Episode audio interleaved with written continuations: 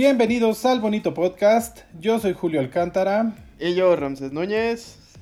Y llegamos al episodio 61. Eh. Y hoy vamos a hablar de un tema que, pues, no sé, quizá ya se haya hecho antes. Tal vez. que son eh, los remakes en, eh, en general en pues formatos audiovisuales, ¿no? Más que nada. Sí, es, bueno, de hecho este, este episodio se va a llamar Un Bonito Podcast, el remake. Exacto. y antes de entrar en materia, pues vamos a platicarles eh, qué es un remake. Y bueno, un remake es cuando se toma una historia que ya fue hecha, ya sea una película o una serie, y se vuelve a hacer de la misma forma. O sea, es la misma historia con los mismos personajes. Solamente eh, por lo regular lo dirige otra persona. Y los actores son otras personas, ¿no? Sí, Eh, porque normalmente ocurren como que con un espacio de tiempo considerable. Así es.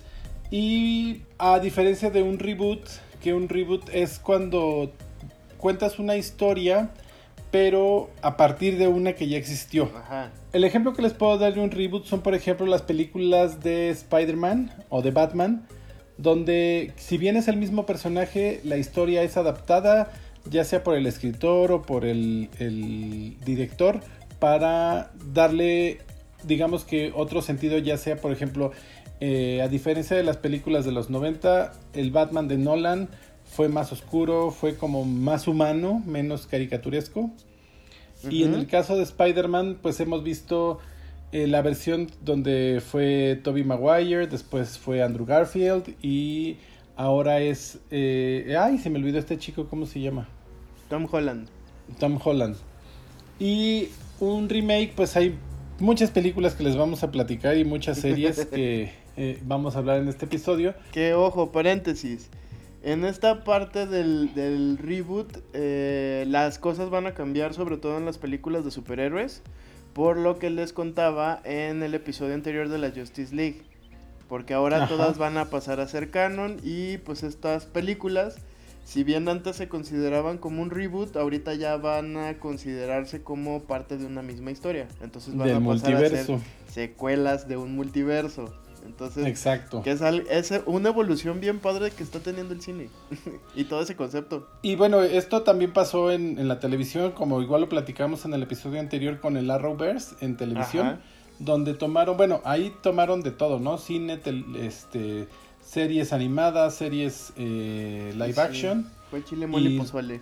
y revolvieron a todas estas historias del universo DC. Y una, una de las historias que considero que se salta una de las características, y también me gustaría comenzar con ella por toda la polémica que ha estado suscitando alrededor de este contenido, es justamente la eh, versión de Justice League de do- Ajá. 2017 versus el Snyder Cut de 2021. Que este Así creo es. Que de toda la lista que tenemos es el único que conserva prácticamente todo el cast y solamente se rehizo la historia, pero no, no es un reboot como tal, pero yo lo considero más bien como un remake hecho a partir de, eh, digo, por las circunstancias que ya todos sabemos, eh, en las que ocurrieron todos los sucesos de Justice League 2017 que derivaron a que existiera en 2021 el Snyder Cut. Bueno, en este caso no fue tanto eh, esto, ¿no? Un, un remake, más bien fue una edición nueva del, del director original de la cinta, que era Zack Snyder. Y como habíamos comentado, por si no, lo, no escuchó el episodio, vaya y escúchelo. La versión del 2017 la empezó Zack Snyder y después él dejó eh, la, la producción por cuestiones muy personales y el estudio decidió que el el- la película la iba a terminar Josh Whedon y por eso es que vimos un- una historia que eh, cambió todo, ¿no? O sea, si bien es la misma historia, la parte del mismo punto, eh, pues es muy diferente el- el- la versión que entregó Josh Whedon y la que nos entregó Zack Snyder. Para empezar dura tres horas más.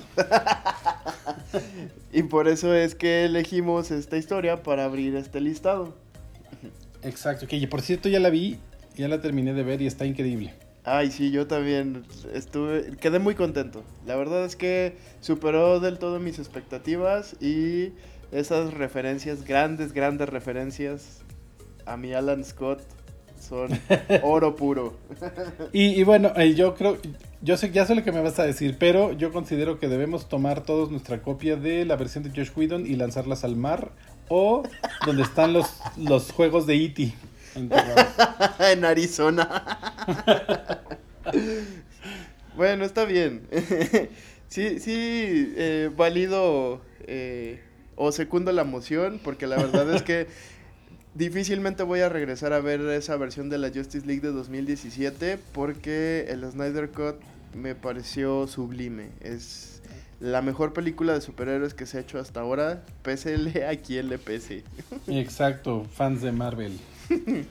Pues fans de todos en general. ¿Qué te parece si continuamos con nuestro listado? Vamos a empezar por televisión. ¿Qué te parece? Bueno. Ah, hubo una serie que eh, a mí me gustaba mucho, que se transmitió de 2004 a 2012 y se trata de Desperate Housewives. En esta serie vimos un cast protagonizado por Eva Longoria, por Terry Hatcher, Felicity Hoffman y Marsha Cross. Y bueno, otros 500 mil actores, ¿no? Porque tenía mucho cast eh, recurrente esta serie. Incluso vimos ya después a Vanessa Williams y, vimos a, Nicole Sheridan, Nicolette Sheridan. Esta serie trataba de, de unas vecinas, ¿no? Una vida, pues, normal. En los suburbios. en los suburbios, amas de casa, donde tienen ellos una amiga que decide suicidarse y entonces ellas empiezan a investigar por qué. Ajá. Sin, sin querer se fueron eh, inmiscuyendo en, lo que era la vida de esta, de esta mujer y pues todas las vecinas de Wisteria Lane llegan a descubrir el secreto, ¿no? Y básicamente pues este era el plot de toda la serie. Cada temporada iba cambiando un poco el, eh, el misterio que tenían que resolver, pero básicamente veíamos este misterio principal de toda la temporada y luego iba siendo aderezado por sus vivencias personales, que si los problemas de pareja, los problemas de los, con los hijos, con las otras vecinas, etcétera, etcétera. Era muy divertida. Sobre todo, bueno, mi, personaje favorito de esta serie es Gabriel Solís. Ay, sí, es millones. Súper descarada, ¿no? pero todos los personajes, bueno, tenían algo que, fácilmente podemos encontrar con, en nuestros amigos y vecinos, ¿no? Estas características. Incluso hasta en la misma familia. Exacto. y después fue tal el éxito de esta serie que para el año 2006 Latinoamérica tuvo a bien crear su versión que se llamaba Amas de Casa Desesperadas. Que este fue una época en la que nos metían a todos los latinoamericanos en el mismo saco. O sea, daba lo mismo si eras ecuatoriano, si eras mexicano, si eras argentino. Todos éramos Latam. Éramos el, mexicano de Guatemala, el mexicano de Argentina, el mexicano de... Reforzando estos, estas ideas que, que, tienen mucha gente en Estados Unidos, de que todo es México, ¿no? De, de la frontera para abajo todo es México. Ajá. Y bueno, esta serie solamente tuvo creo que una temporada. Sí. Era, era exactamente la misma serie, pero yo creo que no funcionó porque en realidad pues no somos así nosotros, los latinoamericanos. Tal vez si la hubieran adaptado a, realmente a la a, un país en particular con, con, la idiosincrasia de ese país, cualquiera que sea de Latinoamérica, hubiera funcionado mejor. Pero en realidad pues era exactamente copy-paste de los libretos, nada más que pues en español. Eso sí, la producción era muy cara. Pues es que también era de era de Disney, ¿no? Sí, se veía así eh, de la mismita calidad de la serie original y eso generalmente cuando se hacen estas adaptaciones o tropicalizaciones eh, se pierde mucho. Y esta, yo, yo recuerdo haber visto los primeros episodios porque dije, bueno, vamos a ver qué hicieron. Y pues resulta que estuvo eh, estuvo bastante bueno el, el como que toda la parte... Eh, Técnica. Ajá, pero la historia, hijos, mano. pues sí, es que es lo que te digo, ya, o sea, una cosa es yo creo que verla en inglés o verla doblada al español, porque tú estás consciente que esta historia se está desarrollando en, un suburbio de Estados Unidos, que nunca sabes dónde está Wisteria Lane, pero es un, es un suburbio de Estados Unidos. Y de pronto, pues ver estas reacciones como idénticas en Latinoamérica, creo que para empezar nosotros somos muy diferentes a, en calidez, en, en, muchas cosas a, a, como son los gringos. Entonces creo que creo que es la, falta de adaptación de la historia fue lo que mató esta serie, esta versión eh, latinoamericana, por llamarla así, de, de, amas de casa desesperadas. Ahora pasemos a otra que no sé si, si es llamarla serie, telenovela, que es Betty la Fea.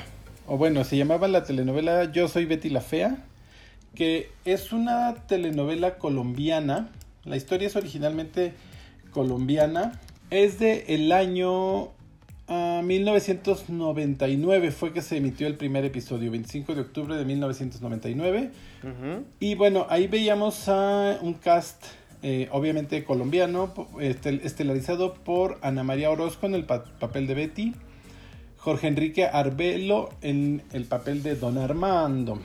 Y bueno, ¿no? Este, eh, Lorna Paz, que creo que es el personaje que todo mundo recuerda, que era Patricia Fernández, que era la, amiga guanabí de la, de la villana, que era Marcela Valencia.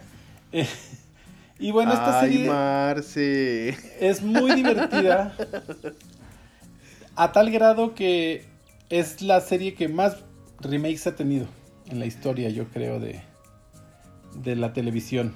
Sí, porque ha tenido, eh, bueno, nada más por mencionar los países, ha sido adaptada en Bélgica, Brasil, en China, República Checa, Ecuador, Egipto, Alemania, Grecia, India, Israel, Malasia, México, eh, Filipinas, Polonia, Rusia, eh, Croacia, Sudáfrica, España, Tailandia, Estados Unidos y Vietnam.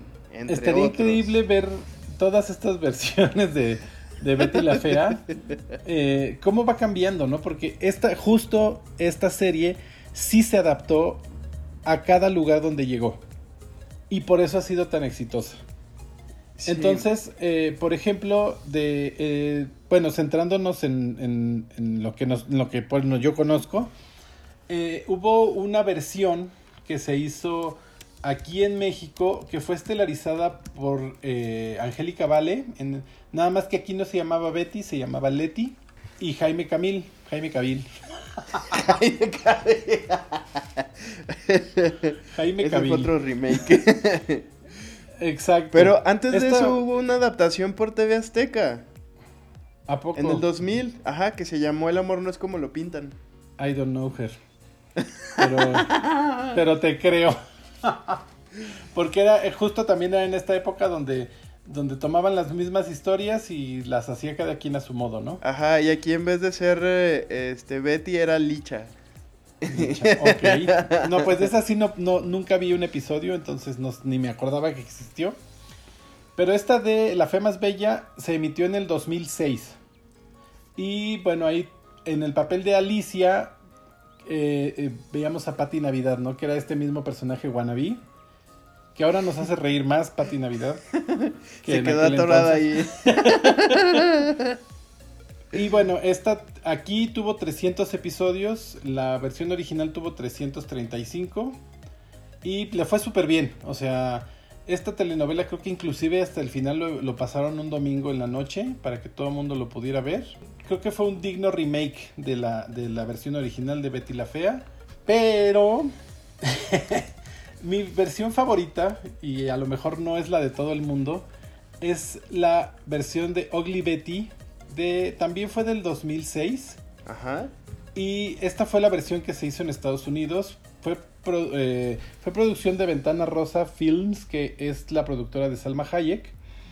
Y aquí vimos a América Ferrera en el eh, personaje de Betty Suárez, a Vanessa Williams como la villana Wilhelmina Slater.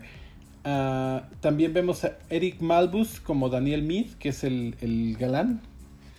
Y bueno, aquí sí, esta versión le hicieron algunos cambios para adaptarla a Estados Unidos. Ya no era como una fábrica de ropa de moda, más bien era una revista donde trabajaba Betty. La verdad es que es muy divertida. O sea, creo que la parte romántica de la serie quedaba como en segundo término. Pero era, se centraba más en, en, en, Betty como luchando por salir adelante, por ser reconocida, por su inteligencia. Y al mismo tiempo, pues estos coqueteos que ella va teniendo con, con el cambio de imagen y con, con preocuparse por su imagen sin descuidar su esencia como persona, lo cual me parecía increíble. Esta, esta serie tuvo cuatro temporadas, fueron 85 eh, episodios nada más. Y después hubo, apenas en el 2019, hubo otra versión que se llama Betty en Nueva York. Pero la verdad es que esta no la he visto.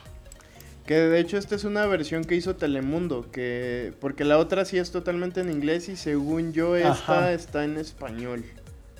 Es como una versión para latinos. Ajá, creo que está en Netflix. Ahí vemos a, Elifer Torres, no la conozco, quien es Betty. Ah, luego Eric Elías es Don Armando. Sabrina Seara es Marcela Valencia. O sea, aquí vemos como esta misma historia de original ahora en Estados Unidos y tuvo 123 episodios. Supongo que fue también versión telenovela.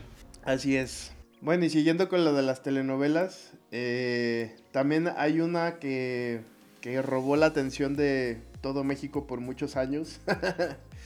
Ah, Tanto de una televisora con la, como en la otra, que fue Café con aroma de mujer.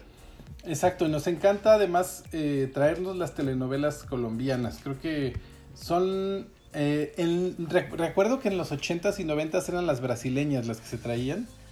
Y en los 90 nos gustaron más las colombianas. Y esta versión, híjole, para mí ha sido una de las... No he visto muchas, pero es una de las mejores telenovelas que he visto.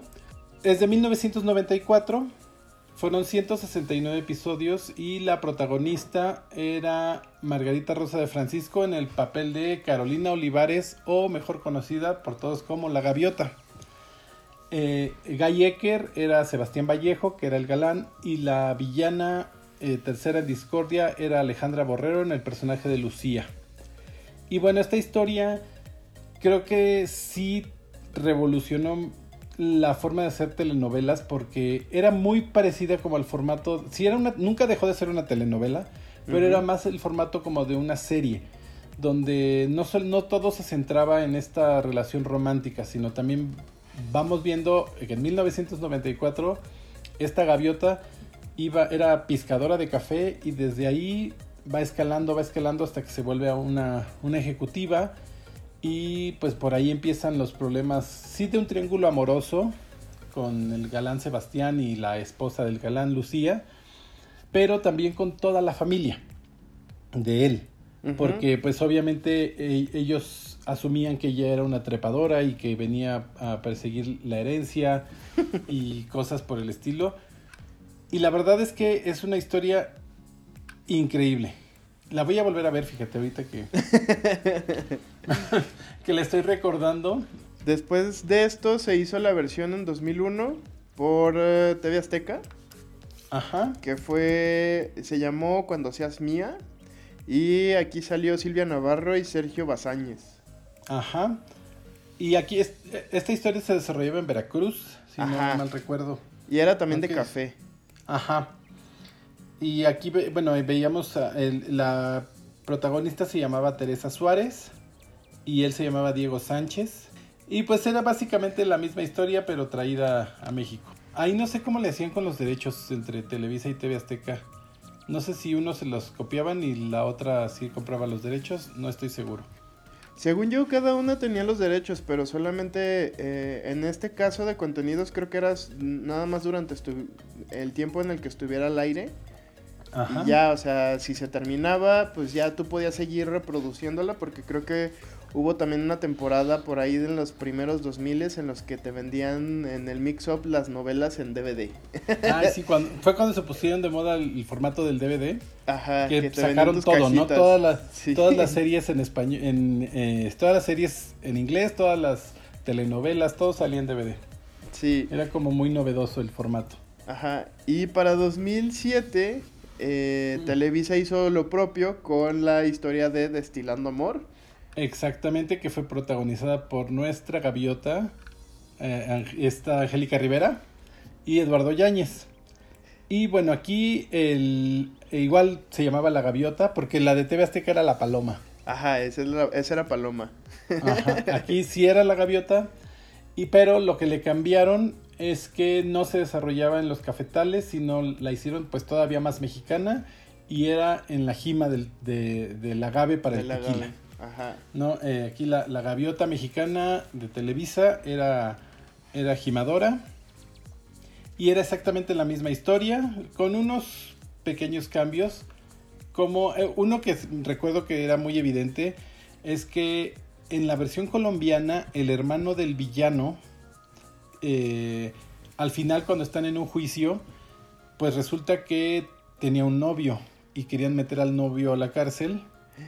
Y entonces él, él habla de, digamos que suelta toda la sopa de lo que había hecho el hermano para que no metieran a su novio a la cárcel. Y en la versión de Televisa fue novia. ¡Qué escándalo! Sí, porque, porque en, en México no hay homosexuales. y menos en esa época. Exacto. Hay otra, otra novela que también yo me acabo de enterar de que fue remake, fue justamente Mirada de Mujer de 1997. Que el producto original se llamaba Señora Isabel de 1993. Ajá, que también es, si no mal recuerdo, también es colombiana. Ajá. Esta historia se centra en, una mujer de edad madura que, bueno, primero descubre que el marido le es infiel, entonces se divorcian. Y aquí, bueno, eh, estamos hablando de, mil de los noventas, ¿no? Entonces, una mujer divorciada no tenía derecho a volverse a enamorar, tenía que vivir para sus hijos, pero en, esta historia, eh, en Colombia era Isabel, en México, con mirada de mujer y Angélica Aragón, se llamaba María Inés. Pues le da, le da una, una oportunidad a volverse a enamorar, conoce a un hombre más joven. Entonces este era el escándalo de esa telenovela, ¿no? Como una mujer divorciada se vuelve a enamorar y peor de un hombre joven. Y bueno, también la veíamos pues en todo, toda esta lucha tanto de, de con sus hijos, con la menopausia, con sus amigas, eh, y creo que, pues sí, cambió también un poco la, forma tradicional de hacer telenovelas donde la protagonista siempre es joven y güera, Me siento un poco raro de estar hablando de telenovelas y, que no estén participando Ernesto y Ricardo. Pero sí ya tocamos algunas de estas eh, eh, historias en el episodio 51. Ajá. Puede irse a dar una vuelta si usted quiere saber más de telenovelas con nuestros invitados Ernesto y Ricardo en el episodio 43 y episodio 51 del bonito podcast. y bueno, también hubo otro remake de esta telenovela que se llamó eh, Victoria en el 2007 para Telemundo. Ah, es cierto, con esta... Mm, con Victoria Rufo. Victoria Rufo. Exactamente. Y pues es la misma historia, nada más que protagonizada por Victoria Rufo y Arturo Peniche. La verdad es que me quedo más con la versión de de, de aquí de, de, México de los 90 de Argos. Sí, porque aparte la producción era muy cara y era una serie que estaba, o sea, sí, cuidado hasta el último pelo del asistente de, de producción. Pero bueno, ahí hay varias opciones para por si usted la quiere buscar para que la vea. Así es. Continuando con eh, esta parte de la televisión que son las series animadas. eh, tenemos algunas adaptaciones importantes eh, que se dieron por allá por los 80s. Que, y una de mis series favoritas también, que es Saint Seiya, que es una adaptación del manga eh, del mismo nombre. Y esta serie animada la vimos del 86 al 89 y en México pues nos llegó como por ahí del 87, 88 hasta los 2000 nos siguieron repitiendo la serie. Y nos la siguen repitiendo. Creo que sí, todavía en Cartoon Network en la noche eh, te pasan como 4 o 5 episodios. Exacto. Y de hecho, cuando, cuando salió esta nueva versión de Netflix, pues la verdad es que yo dije, pues si la siguen pasando, ¿para qué la vuelven a hacer? Pues eh, justamente en 2019 a Netflix se le ocurrió la grandiosa idea de hacer un remake de la, del primer arco argumental de Saint Seiya, que es, eh, son las batallas galácticas, que es eh, esta historia en donde los caballeros son pues suben escaleras. Neófitos, no, todavía no suben escaleras. Esas son en las 12 casas. Porque yo no, yo solo recuerdo eso, que se dedican a subir escaleras todo el tiempo. es como subir o entrar al metro de la línea naranja aquí en la Ciudad de México. Exacto, te tardas lo mismo una temporada. Son 20 minutos de subiendo o bajando escaleras.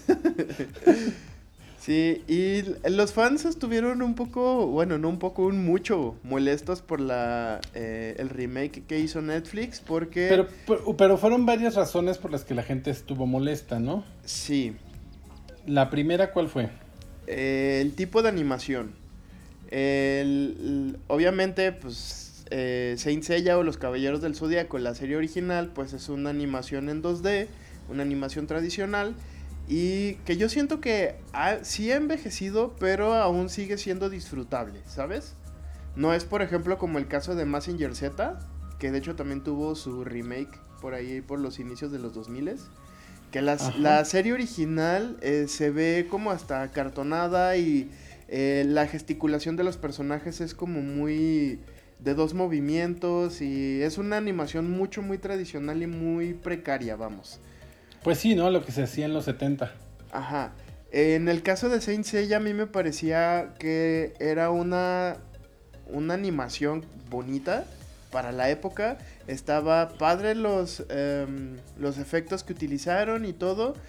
Y a Netflix se le ocurrió la grandiosa idea de implementar esta animación como que en medio 3D, que luego era un poco incómoda de ver, sobre todo cuando corrían los personajes o cuando hacían ciertas tomas o ciertos giros de cámara como para hacerla sentir como un tanto live action, una cosa así, no tanto animación, fue como un tipo híbrido por, por justo todas estas transiciones de cámara que son, ay, no sé. Y eh, lo que más eh, creo que pegó y molestó a los fans es justamente la elección de cast del doblaje. Porque la versión original, que es la de los 80s, 90s, eh, el cast en español era increíble, hicieron un gran trabajo. Y con esto no digo que los que hicieron la versión de Netflix fuera mala. De hecho, pues también creo que es un buen trabajo, pero eh, a mi punto de vista y muchos de los fans con los que he hablado eh, coinciden en que fue el fallo más grande fue elegir un Star Talent para la voz de Sella. Del protagonista, exactamente. Creo que, eh, híjole, bueno, yo en este caso diría, si algo no está descompuesto, no lo arregles. Porque, eh, híjole, sí, creo que eh, eso fue lo que le pasó a, Netflix. Meterse con algo tan grande y tan de culto como Saint Seiya. Digo, la verdad, tú sabes que yo no soy fan del anime, pero sí, por lo menos sé el, el valor que tiene en la cultura pop esta, esta esta serie de Saint Seiya. Y pues a ver, es como, no sé, creo que creo que no debieron haberla rehecho. Y bueno, también otra cosa que, les trajo por ahí eh, muchos, mucho hate fue que hicieron un cambio de género en uno de los personajes. Uy, sí, eso fue también eh, muy controversial y muy innecesario porque eh, creo que era muy valiosa la, eh, la elección de personaje para Sean. O sea, como que las características que lo definían, porque ahí estábamos hablando de un hombre que podía ser suavecito. Ajá. ¿Sabes? O sea, que no necesariamente tenía que ser una persona LGBT. Eh, y esto nos daba como que un, un espectro padre entre, entre los caballeros. O sea, que no era necesario que fueras el sujeto más rudo. Eh, que incluso podía ser un, un sujeto amoroso, compasivo, este, más delicado y que aún así podías estar pateando traseros. Eso para mí me, me, parecía muy valioso y aquí no me gustó que hicieran el cambio, porque aparte hay reglas en ese universo de Saint Seiya, en el que dice que si tú eres una mujer caballero, debes de tener tu cara cubierta. ¿Sí? Por eso Marin y Shaina tienen unas máscaras que son así como medusas, que es parte de su armadura, porque así fue concebida el... Eh, como que el, estereotipo de caballero mujer. Que, sé, que sé que ahorita ya es totalmente inapropiado hacer esa distinción de género y como que Netflix trató de verse inclusivo, pero pues una de las cosas, o al menos a mí me parecía padre, que justamente que las mujeres usaran la máscara es porque son más letales que un caballero hombre. ¿Por qué? Porque si tú les ves la cara, o una de dos, o te quedas con ellas y te, te casas o haces una familia, pero eso lo decide ella, o la otra es que te matan. O sea, son, son como los caballeros más, más salvajes que hay en la, en la franquicia. Entonces, a mí eh, el hecho de poner o de tratar de ser inclusivo le resta esa importancia que tenían estos caballeros mujeres. Sí, eh, creo que, bueno, como te decía, si no estaba roto, no lo arregles. Eh, pues a tal grado que ya no hubo una segunda temporada. Ya no continuaron con, esta, esta serie. Y mejor se dedicaron a hacer otras cosas. Ay, gracias a los dioses del Olimpo. Pero mira, si ya había un precedente de algo que no se debía de hacer, porque hubo una película en CGI para cine de los Caballeros del Zodiaco donde hicieron un cambio de género, donde usaron este tipo de animación y no le fue bien. No sé por pues qué Netflix lo hizo. Yo te tengo otro ejemplo de otra caricatura grandiosa de los 80 que es los Thundercats. Ajá. Ay, mis Thundercats. Que bueno, la, la verdad, los 80 estaba increíble. Justo eh, este universo de los Thundercats sí era bastante inclusivo porque tenía un personaje muy fuerte femenino que era Chitara y también uno de los aprendices, que era Felina, también era, era super badass, ¿no? Más que, más que su hermano, más que Felino. Y bueno, villana sabía para aventar hacia arriba, ¿no? Estaba este Luna y también por ahí había en, los Lunatax había otra mujer que no recuerdo cómo se llamaba el, el, personaje. Y bueno, tenía de todo, ¿no? Reptiles y chacales y para todos los gustos. que de hecho, de aquí. Ah, no es cierto, ese era de Massinger Z. El que era como mitad hombre y mitad mujer. Ese era el Barón Ashler, exacto, de Massinger Z.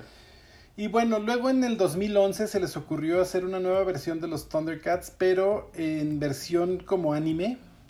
Ajá. Muy raro. Donde además de todo, bueno, sí, eh, que esto creo que sí pasaba en los 80, que de, cuando crecía Leono se suponía que era como adolescente, adulto joven y parecía que tenía 40 años. sí. Y en esta versión... Tenía cuerpo de señor. Exacto. En esta versión del 2011 sí era un, un Leono adolescente, donde pues sí, creo que se apreciaba un poco más cómo iba aprendiendo. Sí. Porque porque pues sí lo veías como chiquito y que pues sí cometía errores de juicio y cosas por el estilo, que en la de los 80 decías, pues si ya es un señor, ¿por qué sigue haciendo mensadas, no? como que eh, creo que ese fue un buen cambio, sin embargo, la, esta versión no, no fue exitosa. Creo que la gente igualmente seguía recordando esta versión de 1985 y no quisieron cambiar a, esta, a darle una oportunidad a esta serie de 2011 y después algo tardó mucho en salir esta tercera versión del yo recuerdo que la había anunciada por ahí del 2017 18 ajá 2018 fue cuando salió el, el Thundercats Roar que híjole 2020 La verdad es que se veían bonitos los, los muñequitos porque a mí me, me, recordaban un poco a la animación de un anime que se llama Shin-Chan. Ah, sí. Revuelto con Steven Universe. Sí, totalmente. Pero creo que fue un flop. La verdad, ya no supe qué pasó con esta serie, no la he visto. Pero yo sé que tú sí, así que cuéntanos. bueno, regresando un poquito a la de 2011, eh, los fans no la recibieron tan bien porque eh, decían que, era, que la historia iba muy lenta, porque nos daba mucho trasfondo de un leonó joven en Tondera, este, y vemos un poco más de la interacción, porque acá lo único que nos cuentan son como dos minutos en los que te dicen, ah, sí, y era un eh, príncipe del planeta Tondera, y luego explota y se van a otro lugar y ya. y aquí pues tenemos toda una temporada que nos extiende toda esta parte de Leonó joven y entendemos, eh, a mí me hizo entender un poco mejor a Leonó de los ochentas. Eh, porque sí, o sea, era como que toda esta experiencia que le faltaba y toda esta sabiduría y, el team up que hace con los compañeros. Eh, creo que es una construcción de personaje mejor lograda que el de los ochentas, pero el de los ochentas tiene batallas más épicas y momentos más memorables. Entonces, más que un remake, yo creo que lo tuvieron que haber manejado como una precuela. Creo que así hubiera funcionado mejor. Y en el caso de Thundercats Roar, pues fue un completo flop. Los diseños estaban bien bonitos, aunque a, muchos los odiaron, a mí me parecían muy adorables. Y le fue tan pero tan mal que tuvieron que hacer un team up con Teen Titans Go. Ay, qué bonito. Y fue como que de, ah, sí, a nosotros también nos hicieron chiquitos y nosotros sí pudimos hacer una serie. Entonces, este, hicieron ahí un par de episodios eh, especiales en donde salen los Thundercats Roar. y son muy divertidos. No creo que vayan a seguir con esta serie porque pues fue... O sea, si 2011 fue mala, 2020 fue pobrecitos. Pero está muy divertida, de verdad. Si tienen oportunidad, eh, véanla, unos 2, 3 episodios, son de 10, 15 minutos, si no me lo estoy. Y eh, eso eh, a mí me hicieron reír mucho. Ahora, no todo ha sido flop, ¿no? También ha habido buenas, buenos ejemplos de, de, remakes. Y uno creo que muy atinado a nuestros tiempos modernos es este de, de Shira, la princesa del poder. Sí. Que es de 1984, donde básicamente Shira era una Barbie que tenía como estas aventuras de, de, superheroína. Pues es que justamente tanto Shira como He-Man nacieron así. O sea, primero fueron muñecos y después les hicieron su serie. Ajá. Para que tú pudieras jugar y poder sacar nuevos personajes, eh, eh, nuevos muñecos para venderles a los niños, etc. Y en el caso de Shira, pues justamente era una muñeca que pasó a ser una animación. Entonces por eso era una Barbie con superpoderes. Exacto. Y en el 2018 llegó un, remake de esta historia donde para empezar Shira es adolescente, ¿no? Porque bueno, también e, era el mismo caso que yo decía con, con Leono.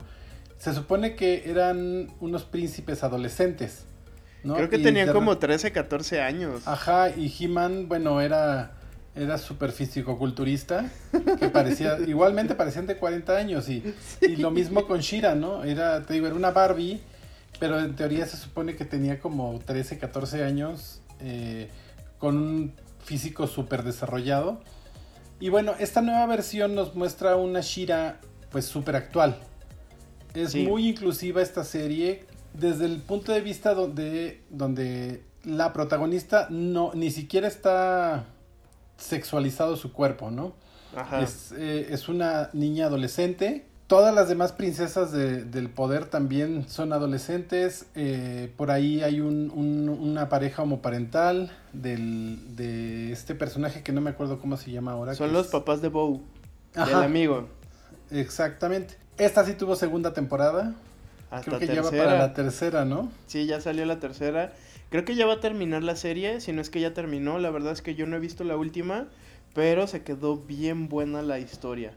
Y algo que me gustó, eh, pues lejos de la inclusión eh, de género, porque tenemos también estos, eh, aparte de los papás de la familia homoparental, tenemos a un personaje que es gender fluid, yo rescato mucho la diversidad de cuerpos que nos presentan en esta serie. Porque tenemos desde los chavitos o los amigos, que es el, pirata, que es así como súper delgadito, hasta las demás princesas del poder que son así como chaparritas, unas son como más llenitas, otras son como más caderonas, etc. Y eso me gustó mucho porque se asemejan ya más a las, a las estructuras anatómicas que tenemos actualmente. Exacto. Y no tanto como, por ejemplo, series como las Wings, por ejemplo. que, todas eran así espirifláuticas y pues digo, o sea, sí, eh, volaban en el aire dando vueltas y todo esto y pues tenían que ser aerodinámicas, pero pues era difícil que la gente se, se viera reflejada en estos personajes. Sí, y pues creo que sigue esta caricatura de, de, Shira también sigue un poco lo que el trabajo que venía haciendo Steven Universe donde, donde hay personajes de todos tipos. Hay el protagonista, Steven, es gordito, eh, las gemas, una es flaca, la otra es gorda porque ya comió. Este. Vemos toda una diversidad este, y colores literal de todos, ¿no? Una es roja, una es morada. Creo que están haciendo un buen camino para las nuevas generaciones para que haya justo más inclusión, para que no haya estas discusiones de que si Pepe Le que si Jessica Rabbit, etcétera. Sí, y mira, ah, en lugar de estar hablando de a quién cancelan, deberían de estar hablando de y celebrando este tipo de contenidos, porque la verdad es que son muy valiosos, están de bien hechos y creo que van a dejar un gran legado. Y van a doc con, con lo que está pasando hoy. Porque si, si, estamos volteando a ver lo que se hizo en 1960 o en, el 95, pues sí, efectivamente vamos a encontrar cosas que ya no están correctas el día de hoy. Pero... Sí, pues ya cancelen todo. Exacto, es que a eso vamos a llegar. Sin embargo, bueno, yo sí veo cosas positivas en esta cultura de la cancelación. Luego, bueno, ahora vamos a brincar, ¿qué te parece al cine? Vamos. Y bueno, esta, esta yo creo que es... Esta película es la reina de de los remakes porque se ha hecho en cuatro versiones. Y estoy hablando de la historia de Nace una estrella o A Star is Born, que en 1937 fue la primera versión y fue protagonizada por Janet Gaynor. En 1954 fue protagonizada por Judy Garland, en 1976 por Barbara Streisand y en el 2018 por Lady Gaga. Y pues bueno, la, esta historia, lo único que cambia es la música entre cada una de estas versiones, pero la historia pues básicamente sigue siendo la misma. Justo acabo de ver hace una, un par de semanas eh, la versión de Lady Gaga. Eh, híjole, qué buena película es. Me incomodó mucho ver a Bradley Cooper borracho. pero este creo que ese era el objetivo de su personaje. Exacto, todo el tiempo está borracho. Sí, y, creo que eh, Gaga me sorprende cada vez más porque desde que la vi actuar en American Horror Story fue como wow. Y, verla en A Star is Born y, que haya tenido la capacidad de hacerme sufrir junto con ella fue como de oh. y además, eh, bueno, eh, fue, creo que fue una gran sorpresa para muchos verla en el cine. Sí. ¿No? no esperábamos a Lady Gaga verla en el cine. Y bueno, ahora está preparando otra película que me parece que se llama Casa Gucci. Ajá. Que es la historia de, de esta familia cuando viene el, el, asesinato de Marcelo, ¿se llama? Marcelo, ¿cómo se llamaba? Aldo Gucci. Que fue, él fue asesinado eh, y la principal sospechosa fuera su esposa, que es, ese es el personaje que está haciendo Lady Gaga. Continuando con el cine, creo que una de las eh, em, géneros, uno de los géneros más eh, recurrentes y más cliente de hacer este tipo de cosas son las películas de terror. Y aquí tenemos para aventar para arriba. Exacto. Por ejemplo, yo recuerdo mucho una película que la vi en el cine. La verdad es que yo no soy muy fan del cine de terror porque si no me atrapa en los primeros momentos la historia, me aburro pero esto no me pasó con esta película del 2007 que se llama Rec y es una película española. Buenísima. Exacto, porque además jamás ves al, al, al ente loco. Jamás, jamás ves a este ente que los está siguiendo. Eh, que es, pues justamente es como un virus, como muy a lo que estamos viviendo ahora, pero, pero más terrorífico. Y fue súper bien lograda esta historia, a tal grado que se la llevaron a Hollywood al año siguiente. Y vimos una película que se llamó Quarantine o Cuarentena. Muy mala. Terrible. o sea, yo no sé, es lo mismo que dices, ¿para qué vas a componer algo que no está descompuesto? Exacto, pero esto lo hacen mucho también eh, con eh, todas estas películas, que era creo que también algo que pasaba mucho en los 2000 estas películas coreanas de, eh, terror, que son muy buenas las originales y que cuando las llevan al cine de Hollywood pierden algo, aunque sea el mismo argumento, los mismos diálogos y todo, algo pierden. Y entonces terminan siendo malas. Así como esas tenemos La Maldición, El Aro, este, y hubo una serie de películas que eran que imágenes del más allá, voces del más allá y no sé qué madres del más allá. No, creo que solamente son coreanas y japonesas. Hicieron las versiones americanas y se las cargaron completamente. Y fue lo que le pasó a Rec, porque Rec es una película española de las mejores películas de zombies que van a ver en su vida. sí, también hubo otra que se llamaba Déjame entrar o Let Me In. Que, Ay, sí, que esa fue protagonizada por Chloe Grace Moretz esta película, a diferencia de las que estábamos eh, mencionando, sí fue bueno el remake que hicieron en, este, en Hollywood. La versión original era sueca. Si no mal recuerdo, era sueca. No puedo pronunciar el nombre porque es como la Denrate Coma. Una cosa así. Pero yo vi las dos versiones y sí estuvo muy bien hecha la, la de Chloe Grace Moretz. Sí, porque la sueca es como que totalmente plana, o sea, como que son inexpresivos y como que no pasa... Es sueca. Eh, ok, creo que estoy eh, este, eh, diciendo de nueva cuenta lo que ya está implícito ahí, pero sí. ok, otra película que, que también creo que no debió haber sido hecho este remake fue Poltergeist la versión de 1982 es una joya. Además, muy ad hoc en su tiempo. Eh, con la trama esta parte donde la niña es tragada como por un, un este un hoyo negro o no sé qué fue. Sí, es como un pasadizo este, bueno, justamente es un poltergeist, ¿no? Donde la niña llega como a este más allá, pero su familia la puede ver a través de la televisión. O bueno, no verla, por lo menos escucharla y saber que estaba ahí la niña. Y entonces hacen como un exorcismo, pero... Eh, donde este personaje que es maravilloso, esta, esta viejita que es la que, en la, que la, ayuda a la mamá a sacar a la niña de, del poltergeist. Y ya, ¿no? La, la rescatan y luego resulta que eh, la casa estaba como en un cementerio Ajá. Y sale un payaso horrendo que toda la vida me ha dado miedo. Ay, no, creo que fue lo único bueno del remake. Pues ni tanto, ¿eh? Rescataron justo ese, ese momento, lo rescataron como demasiado bien. A mí no, no me gustó, la verdad es que le tuve tanto miedo a ese payaso que la versión del 2015 ya no me dio miedo. De verdad, yo sí en, en los 80 y 90, bueno, más en los 80 soñaba que de abajo de la cama me salía un, me salía el payaso este porque has de saber que en casa de, mis papás, mi habitación estaba en el, digamos, en el tercer piso de la casa, pero era la única habitación ahí arriba. Las habitaciones de mis hermanos estaban abajo y la de mis papás. Entonces me daba mucho miedo dormir ahí arriba porque me acordaba de ese payaso.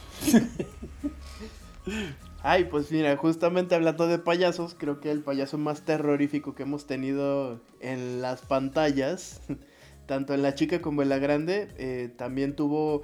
Y creo que este remake sí estuvo bastante bien logrado. Eh, estoy hablando de la película de It, de la historia de Stephen King. De 1986. Exacto. Ajá, que en español le pusieron eso. Eso. Eso, el payaso asesino. Y sí, esta película de 1986 en realidad fue una miniserie para televisión. Ajá. Por eso dura como 8 horas. ujú, Y bueno, nos cuenta la historia de estos niños que eh, de, de un pueblo imaginario que se llama Derry. Pues su encuentro con este payaso eh, terrorífico que después resulta ser un como un extraterrestre, un demonio, no sé qué era. Era una araña espacial. Ajá. Y bueno, eh, se hizo en el 2017, se hizo una nueva versión para, ya para cine, porque sí, sí quería aclarar que la versión original con Tim Curry era para televisión. Sí. Esta versión fue para cine y creo que la tecnología le hizo un gran favor a esta película. Porque pese a que el payaso, a lo mejor mucha gente se queda con el de Tim Curry, creo que esta nueva versión sí tiene sus buenos momentos para los que los que a lo mejor no, no eran fans de, de la versión de los 80 o no la conocían. Fue muy buen producto y pues sí, sí sacaba unos buenos sustos. Sí, y creo que en, esta versión de 2017 eh, hicieron una adaptación un poco más fiel al libro. Obviamente hay cosas que no se podían, pero em, en general creo que sí es una gran adaptación del libro a las, al cine y un gran remake, porque de hecho puedes disfrutar de las dos versiones, tanto la de 1986 como la de 2017 y Ajá. e incluso jugaron un poco con la temporalidad, porque eh, dentro de la historia el personaje del payaso se supone que regresa cada cierto tiempo, entonces aquí vemos justamente eso. Vemos el- Regresa, si no me equivoco, cada 30 años, cada 26 años, una cosa así. ajá, En la que- primera versión era 1966 y luego 1986 y en esta era 1987 y 1900 digo 2017. Ajá. Este, entonces, eh, me gustó que hubieran jugado con esa temporalidad porque en la de 1986 vemos lo que pasa 30 años antes y lo que pasa en el presente. Y luego en 2017 vemos lo que pasa 30 años antes y luego en el presente. Entonces, jugar con eso se me hizo muy padre. Exacto. Y bueno, ya habíamos hablado antes de esta serie, lo que sí nos siguen quedando quedando de ver a los que vimos la leímos el libro es la orgía de los niños. bueno, no de los niños, ya de los adultos. Sí. del re- cuando tienen su reencuentro. Y bueno, pasemos a otra película que también, eh, pues sigamos hablando, ¿qué te parece de, Stephen King? Y esta ha tenido eh, en cine un remake y una serie de televisión que fue Carrie en 1976, que fue protagonizada por Sissy Spacek.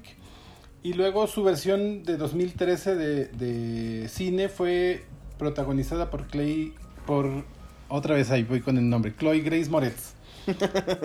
Me, eh, son muy diferentes las dos porque igualmente hay una brecha generacional tecnológica enorme entre una y otra. La, la versión de los 70s es súper eh, oscura y súper... eh, era más como terror psicológico. En Sí. cambio, en esta versión nueva de 2013, pues sí se valieron de los efectos especiales para hacer una, una Carrie más sangrienta. Todavía. Sí se puede.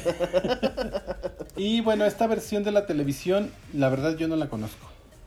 Pues hicieron una película para televisión que pasó sin pena ni gloria en el 2002. Eh, la verdad es que nadie la recuerda. ¿No es Eh, Carrie 2? No, Carrie 2 fue como que la secuela, como quien Ah, dice. ok. Esta, Porque esa sí la recuerdo haberla sí, visto por ahí. Esta versión de Carrie para televisión fue un, pues igual, un remake de la del 76.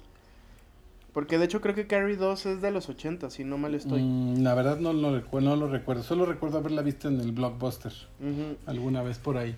Y por ahí andaban circulando hace poco unos memes que si hubieran hecho Carrie en estos tiempos, se hubiera terminado en el momento en el que le cae la sangre en el baile. Y dice, Ujú. ah, bueno, como ya tomé terapia, los perdono. y ya, pasan, pasan a créditos. Ahora, ¿te acuerdas de otra? Hay otra película que también ya habíamos mencionado anteriormente que es Psicosis. Ay, buenísima. Sí, que esta ha buenísima tenido, Psicosis. bueno, tuvo un remake como tal en 1998, que creo que no le hizo justicia este remake. Nada más digamos que la vimos a color. Ajá, sí, tal cual. Pero se me hizo muy mala. Sí, justo creo que el, el- a esta, esta película el, el paso del tiempo no le ayuda.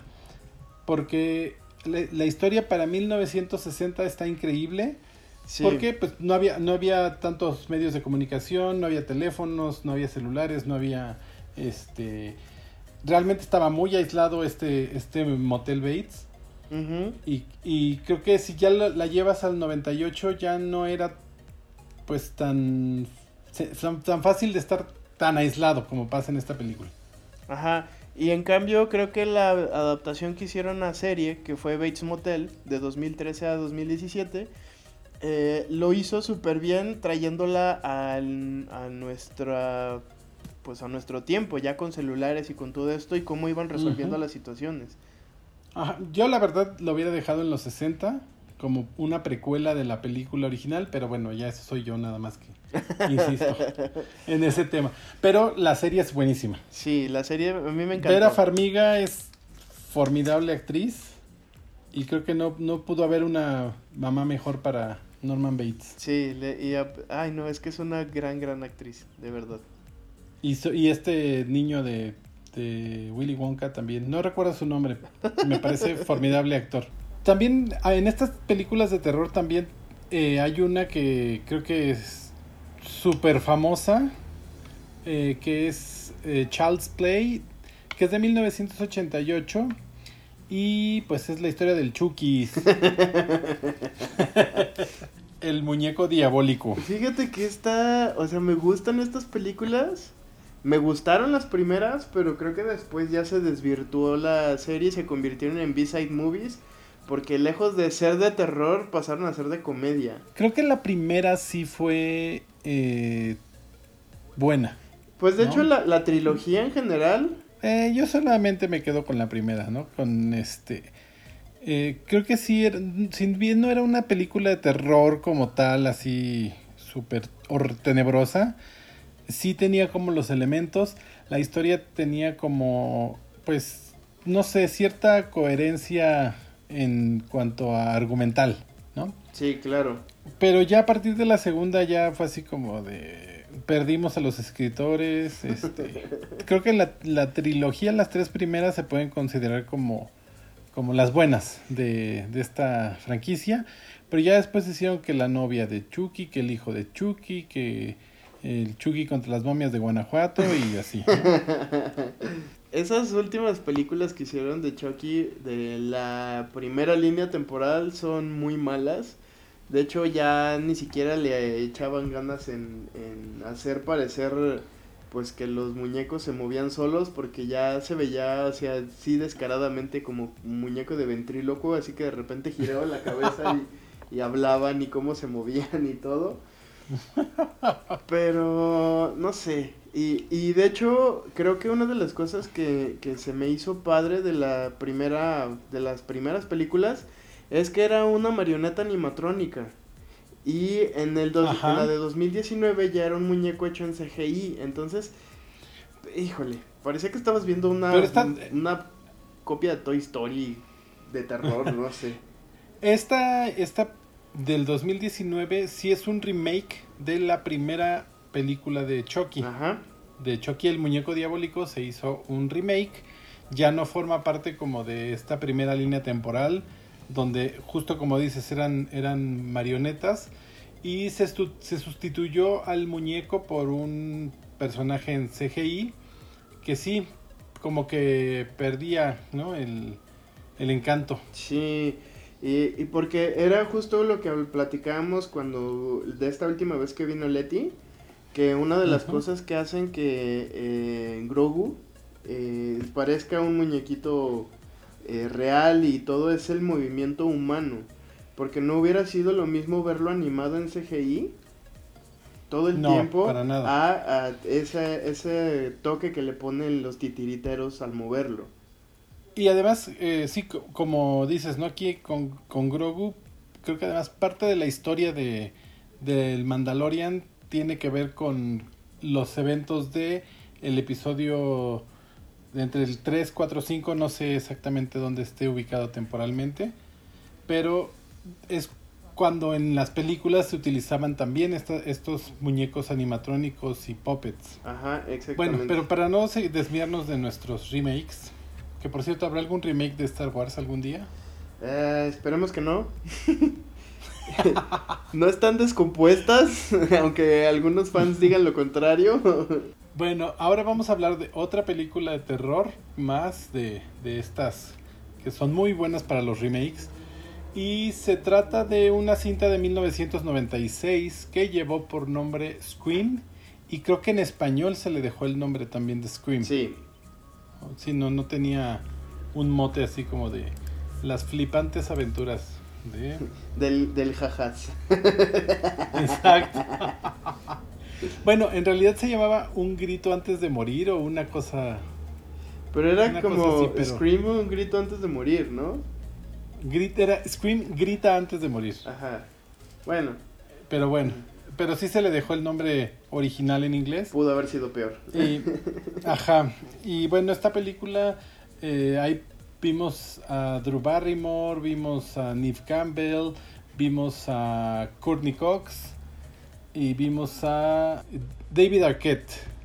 Y bueno, esta, esta película era sobre un asesino serial que vestía un traje como de Halloween, que era una carita gritando, que justamente se volvió un disfraz muy común en esa, en esa época para Halloween, como lo ha sido constantemente, ¿no? Cuando salió eso, todo el mundo se vestía de payaso y así. Sí, pues hay que estar a la moda en Halloween también. Y esta, esta serie de películas, porque Scream tuvo varias secuelas, creo que fueron como cuatro o cinco, no recuerdo.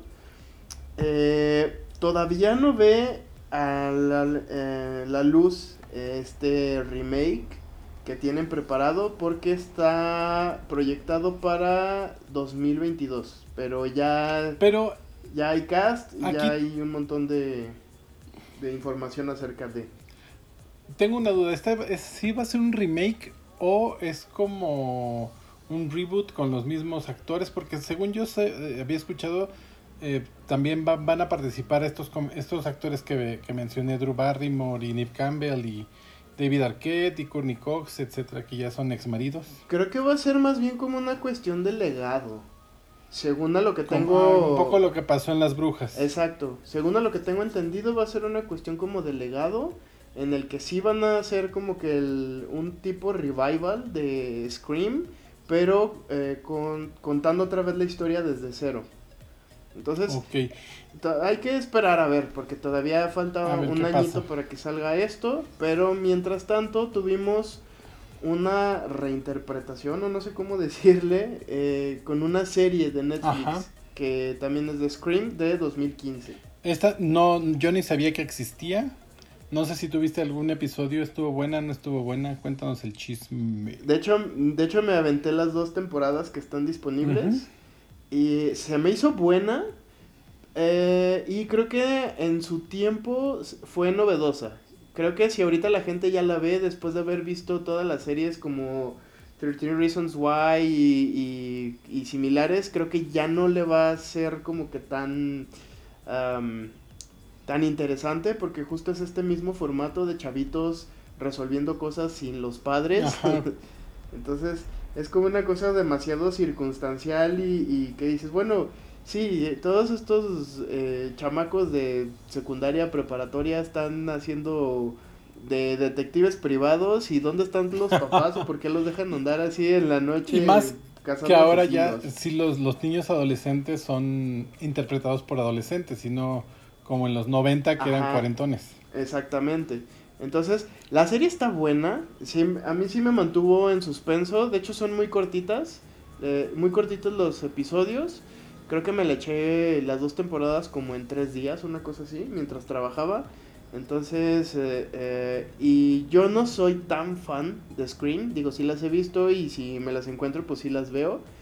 Pero no es así como que diga, ay, me voy a emocionar porque va a salir una película de Scream. no. Y la serie de Netflix me gustó mucho.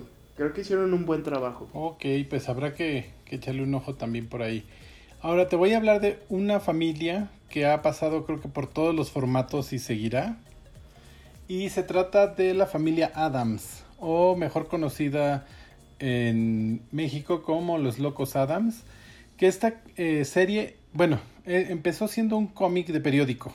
Ajá. Salía en, la- en las tiras cómicas de los periódicos de los domingos y la gente se fue encariñando con estos personajes y poco a poco pues fueron apareciendo en otros medios. Hubo una serie por ahí en los 60 con eh, live action que es, era en blanco y negro.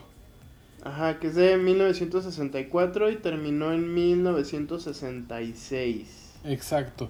Que en aquel entonces, bueno, sí era, fueron dos temporadas, pero fueron como 80 episodios porque hacían un episodio a la semana, no había como estos formatos de 23, 22 episodios. Y bueno, después de ahí brincó a serie animada, brincó a otra serie live action ya a color, que creo que no fueron muy, muy famosas. Posteriormente volvieron al cine. Bueno, más bien pasaron al formato de cine con la, de la mano de eh, Morticia era Angelica Houston y Homero era Raúl Julia. Y bueno, ahí vimos, fue eh, donde conocimos a Cristina Ricci. Por ahí el tío Lucas era el profesor Emmet. Qué padre. Y estas fueron, creo que fueron dos películas nada más. Fueron buenas, fueron divertidas porque, eh, pues bueno, tenían como que conservaban el humor de, de, esta, de esta misma serie, de esta familia. Luego volvieron a hacer serie animada y finalmente hace unos 10 años más o menos llegaron a Broadway. Llegó un musical de la familia Adams que aquí en México lo vimos estelarizado por Susana Zabaleta, que es- ella es Morticia, ¿no? Entonces el personaje le quedaba increíble. Estuvo muy, la verdad es que me gustó mucho esta puesta aquí en México. Yo no la vi fuera de México, solamente la vi aquí, pero es muy recomendable. Si la- ojalá algún día la vuelvan a poner. Era Mo- Morticia haciendo el papel de Susana Zabaleta. Exactamente. Y de hecho también tuvo una adaptación en, en animación eh, hace un par de años, en 2019, con un formato en CGI. Y Exacto. está proyectada que para este año salga la segunda parte de esta película. Y si escucharon nuestro episodio 59, me parece, con donde fue Erika Edwards nuestra invi- invitada, ella hizo la voz de la abuela de la familia Adams en esta película animada.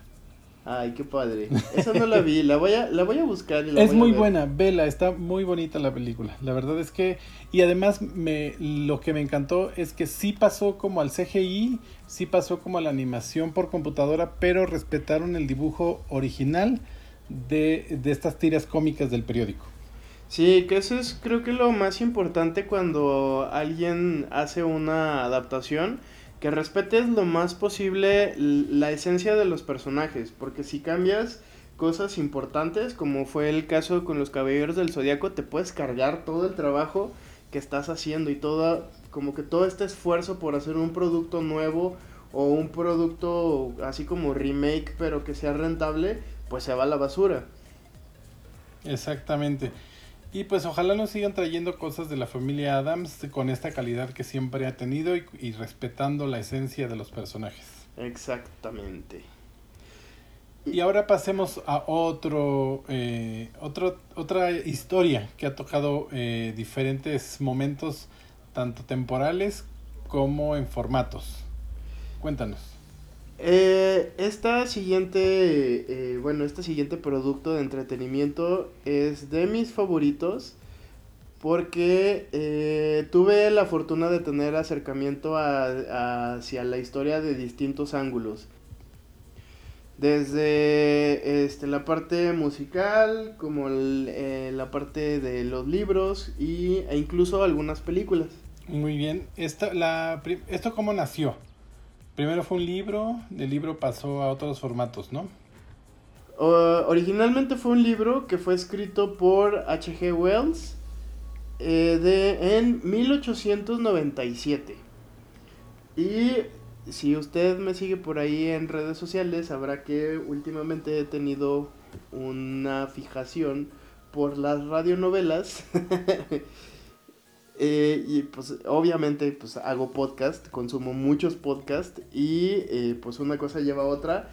Y ahorita estoy escuchando mucha radionovela y justamente me nace el gusto por este tipo de historias en este formato cuando conozco eh, cómo sucedió todo este fenómeno mediático que fue la Guerra de los Mundos cuando hicieron su adaptación a, a una radionovela que fue tan, estuvo tan bien hecha y tan bien narrada que la gente que la escuchaba hasta ellos creían que en verdad estaban en una invasión invasión zombie invasión zombie invasión alienígena que, eh, que, es eh, concretamente de marcianos. Ajá. Entonces eh, se me hace muy padre porque incluso hasta hemos visto cómo ha impactado en la cultura mm, de la ciencia ficción porque hemos visto episodios de series como Hey Arnold, donde parodian la guerra de los mundos. Vimos especiales de Star Trek también donde hacen esto. La misma serie animada de la Justice League, de la que hablábamos en el episodio anterior. Eh, justamente los primeros episodios, que se llaman eh, Orígenes Secretos, donde conocemos al detective marciano, es, una, es un homenaje a la historia de la guerra de los mundos. Muy bien. Y en, 1953 llega al cine por primera vez. Ajá. Y ahí, bueno, fue un super éxito. Después eh, hubo una serie de televisión eh, que es, es, considerada por el fandom como La Guerra de los Mundos 2, porque es una secuela de lo que pasó en la, en la primera película. Y bueno, después tuvimos un musical, me decías. Ajá, tuvimos un musical que de hecho, hasta donde yo sé, y si alguien tiene el dato, por favor corríjame, eh, solamente se presenta en Londres. Ok. Este musical, hasta donde tengo entendido, no, ha, no lo han traído a América. Y es justamente porque es muy icónico el teatro en el que lo presentan. Que incluso hacen como un... Eh, un evento cada año celebrando eh, la Guerra de los Mundos, donde hacen una versión orquestada con sintetizadores y un espectáculo de luces así impresionante, eh, tocando todo este mm, eh, musical. Y va narrando varias partes del libro, así como fue la radionovela. Y, y, te van metiendo así como que con la, con la ambientación y todo esto. Y de hecho, eh, estaría padre que en los show notes de la semana les pusieras el, el link, eh, porque está en Spotify, todo esto. Y la música está muy padre y yo la disfruto mucho. De hecho, me gusta trabajar con este tipo de música porque de verdad te va llevando así como si, si fuera un videojuego. O sea, es, es como que ir navegando en el mundo de H.G. Wells de La Guerra de los Mundos. Ok. Está demasiado bien hecho. Muy bien. Ahora, también vimos una versión de que fue dirigida por Steven Spielberg en el 2005 y fue protagonizada por Tom Cruise y Dakota Fanning. Pero bueno, aquí hay gente a la que le gustó, pero creo que hay mucha más gente a la que no le gustó y que prefieren la primera versión de 1953. Es complicado hacer una buena versión de la Guerra de los Mundos por cómo se plantean a los monstruos. Actualmente ya como todos los avances que hay en efectos especiales y todo esto y sobre todo por la creciente demanda de películas de superhéroes que hay, es un poco complicado eh, hacerse de un lugar en el, en el reflector con una historia así. ¿Por qué? Porque los, eh, los monstruos o los invasores que vienen tienen unas formas muy bien definidas. Entonces, si te sales de ahí, es muy fácil caer en otra película eh, o en otro concepto. Entonces, eh, también el hecho de adaptar eso al cine de ahorita, pues como que sí no tiene mucho sentido por... Eh, porque es una parte importante y creo que más bien justo lo que hacen en Londres de este revival del musical, me parece como que todavía más acertado que haber invertido en hacer una película de, este tamaño y sobre todo, eh, pues digo, ya tenemos la seguridad de que Steven Spielberg nos iba a dar algo padre de ciencia ficción y pues resultó que fue un completo flop. Yo digo que es una película buena, está palomera, pero no es así como que diga, ah, no, es que esta versión de la Guerra de los Mundos es la mejor. no, la verdad es que yo prefiero eh, leer el libro. o la primera película, ¿no? En caso de que uno no Sí, la primera película... Es, que de hecho es muy buena. A pesar de que los efectos especiales parecen así como de los Power Rangers, eh, está, está muy buena. sí, sí, sí, sí. Sí, es de estas películas, además que es de culto, ¿no? Se ha vuelto una, un referente en la cultura popular. Y además, bueno, creo que también esto jugó a favor, perdóname, esto jugó en contra en, a esta película de Steven Spielberg. Que esta, esta eh, la película original de 1953 se quedó en el imaginario. Entonces, exacto. Era muy difícil como superar lo que habíamos visto en esa película. Sí, es, es como si trataras de rehacer la película del Mago de Oz en donde sale Judy Garland. O sea, sería un pecado capital y una transgresión a la cultura pop de, de cantidad, así de una importancia muy grande. Entonces, no lo hagan. Exactamente. Ahora pasemos a otra película que muchos la recordamos. Eh, se trata de Juego de Gemelas de Lindsay Lohan. ¿Cómo que es un remake? Pues sí, justo esa película de... No tiene remake, más bien eh, es una, esa película es remake de una película de 1961 que se llamó eh, Operación Cupido. Así se llamaba en español, pero en inglés las dos se llaman The Parent Trap.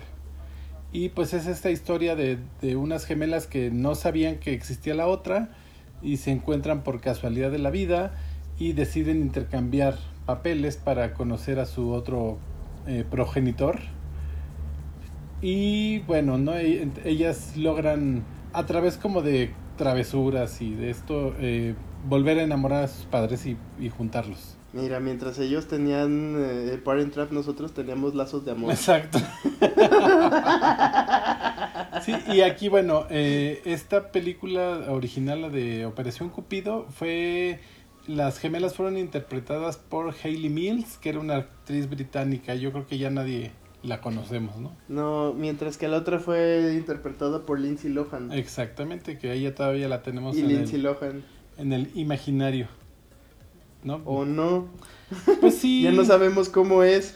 Pues creo que creo que sí se quedó con el, o sea, hizo esta película lo que la, la inmortalizó con su imagen de niña y después hizo Mean Girls que la, la inmortalizó en su imagen de adolescente y bueno, después enloqueció y ya la, así la recordamos ahora como adulto. Ajá. Ay, también hizo Herbie. Exacto. Que ese es otro remake. Otro remake de otra película de Disney. Que ya algún día hablaremos de todos los remakes de Disney. Ay, sí, ya sé. Pero también en, los videojuegos no se queda atrás y de hecho últimamente creo que es una práctica muy común que se hagan remakes y sobre todo de algunas franquicias en las que yo soy muy fan. Por ejemplo, eh, justamente tenemos eh, en Pokémon, vamos en el remake de la cuarta temporada, bueno más bien de la cuarta generación, que es el que acaban de anunciar para este año. Ok. Y hemos tenido remakes de primera generación. Tuvimos dos, que fue Fire Red y Leaf Green para Game Boy Advance. Y los juegos originalmente eran para Game Boy. Y después también tuvimos otro remake que fue Let's Go para el Switch. De segunda generación para el 10 tuvimos eh, Soul Silver y Heart Gold. Que fueron eh, como que la versión más bonita. o, más bien llevada a la consola actual en, ese momento de las versiones de Game Boy Color. Eh, después tuvimos em, Alpha Zafiro y Rubí Omega, que son los eh, remakes de la tercera generación que salió para Game Boy Advance y pues actualmente para el Switch tenemos eh, las de Diamante y Perla. Entonces, eh, The Legend of Zelda también ya tuvo algunos remakes. Bueno, y eh, Pokémon es el mismo juego, ¿no? Desde, desde el, primero es el mismo juego con monitos diferentes. Ajá, solamente van cambiando como que las ciudades, las dinámicas son eh, ligeramente distintas. O sea, sí va evolucionando el juego. Digo, no es un FIFA. pero... así está, así de ser como FIFA. Sí, la verdad es que sí está así como que en la rayita, así al borde del precipicio de ser un FIFA. Pero... O sea, justo, o sea, si cambiaran los jugadores igual de seguido que cambian a los Pokémones. No, déjate los jugadores, o sea, pues simplemente como que las dinámicas del juego es como que lo importante y lo que puedes hacer ahí. Entonces, digo, FIFA todos hacen lo mismo, en Pokémon no, en algunos hay concursos de belleza, en otros hay torneos, en otros puedes jugar con equipos de tres al mismo tiempo, este, etcétera. O sea, las dinámicas sí van cambiando, aunque no parezca, pero sí van cambiando. y bueno, Zelda que también ya tuvo varios remakes. Y que está y que viene otro nuevo, ¿no? Sí, bueno, es más bien un port.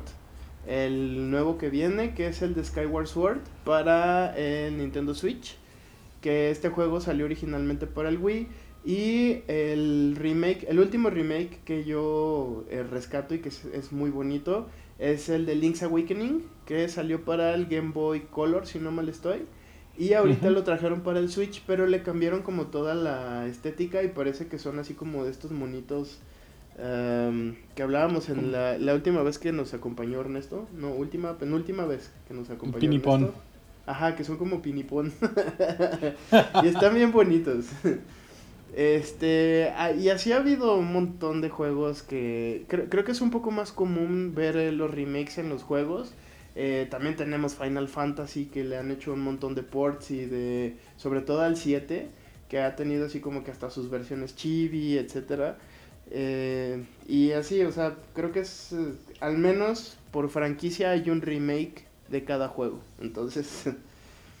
Apelan mucho a la nostalgia de sus jugadores. Sí, y sobre todo porque ya han comprobado más, eh, más comprobado no puede estar que esta estrategia funciona para vender. ¿Por qué? Porque seguimos comprándolos. Y Resident Evil también tiene muchos remakes. Ay, bueno, de eso no hablemos ahora. y ya para terminar, em, me gustaría cerrar con unas de mis películas o de mis conceptos en el cine favoritos que de hecho viene mucho a colación porque esta semana se estrenó justamente la película de la que vamos a con la que vamos a cerrar este episodio del bonito podcast con bombo y platillo mis kaijus favoritos Godzilla contra Kong ¿Qué tal? Mi King Kong y mi Godzilla Ajá Esta película originalmente eh, se estrenó en 1962 y llevaba por nombre King Kong vs. Godzilla. Anteriormente hubo otras dos películas de Godzilla eh, y eh, hubo otra de, King Kong. Entonces, ahorita como que están tratando de rehacer lo que se hizo en los 60s con este tipo de, de cine, que es de cine de kaijus, como de monstruos gigantes. Eh, y eh, quieren, o al menos es como que la intención es como que recrear todo ese universo eh, que vimos algunos, o que al menos... Con los efectos actuales. Exacto. Entonces, para mí, o sea, yo sé que mucha gente odia estas películas porque pues son de monos destruyendo ciudades. Pero a mí me gustan mucho, me hacen muy feliz. Eh, yo soy muy fan del Godzilla gordito. sí, porque bueno, ya, ya habíamos hablado anteriormente de las películas de Godzilla. La del 99 no la vamos a contar dentro de, de esto. No que era, el, era un, un reptil que no era Godzilla. Era una iguana. Exacto. Y esta, bueno, esta nueva de Godzilla contra Kong no la hemos visto desgraciadamente esperamos verla muy pronto. Pero creo que la si hay expectativa en cuanto a, a ver a estos monos peleando, pues con esta tecnología que hay hoy en día. Ya no son botargas peleándose, ahora son eh, muñecos de CGI.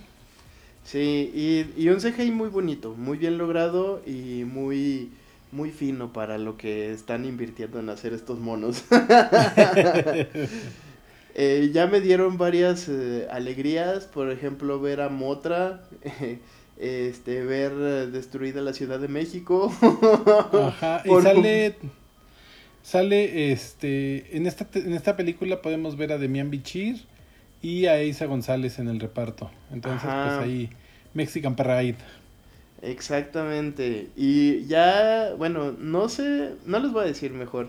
En uno de los trailers que fue para Asia, en concreto creo que fue para Japón, viene un spoiler súper grande de la película que se acaba de estrenar. No les voy a decir, pero yo me emocioné mucho cuando lo vi. y sí, grité. Y ya cuando usted vaya a verla al cine o cuando vea los promocionales ya una vez que pase esto, sabrá por qué. y ya sabrá de, de, a qué nos referíamos. Y bueno, pues ya llegamos al final de este conteo.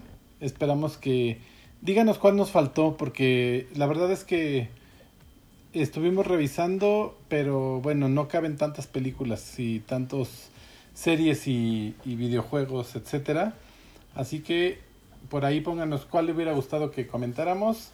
Este, y cuál es su favorito de estos que, que sí comentamos. Y también no olvide que nos puede seguir en las redes sociales como El Bonito Podcast en Facebook y Bonito Podcast en Instagram y Twitter. Recuerde que estamos todavía en pandemia, aunque estemos disque en semáforo naranja. Eh, de preferencia quédese en su casa, disfrute de la Semana Santa en la comodidad de su hogar, haga Acapulco en la azotea. Este, ¿qué más? Ve al Snyder Cut y le aseguro que se le va a ir ahí toda la Semana Santa. y bueno, ya sabe que si tiene que salir, tome todas las precauciones de seguridad para mantenerse saludable y en ambos casos acompáñese de El Bonito Podcast. Y recuerde que nos puede encontrar en los servicios de streaming como Spotify, Amazon Music, Apple Podcast, Google Podcast y todo lo que termine, podcast. podcast. y yo soy Julio Alcántara. Y yo soy Godzilla. Adiós.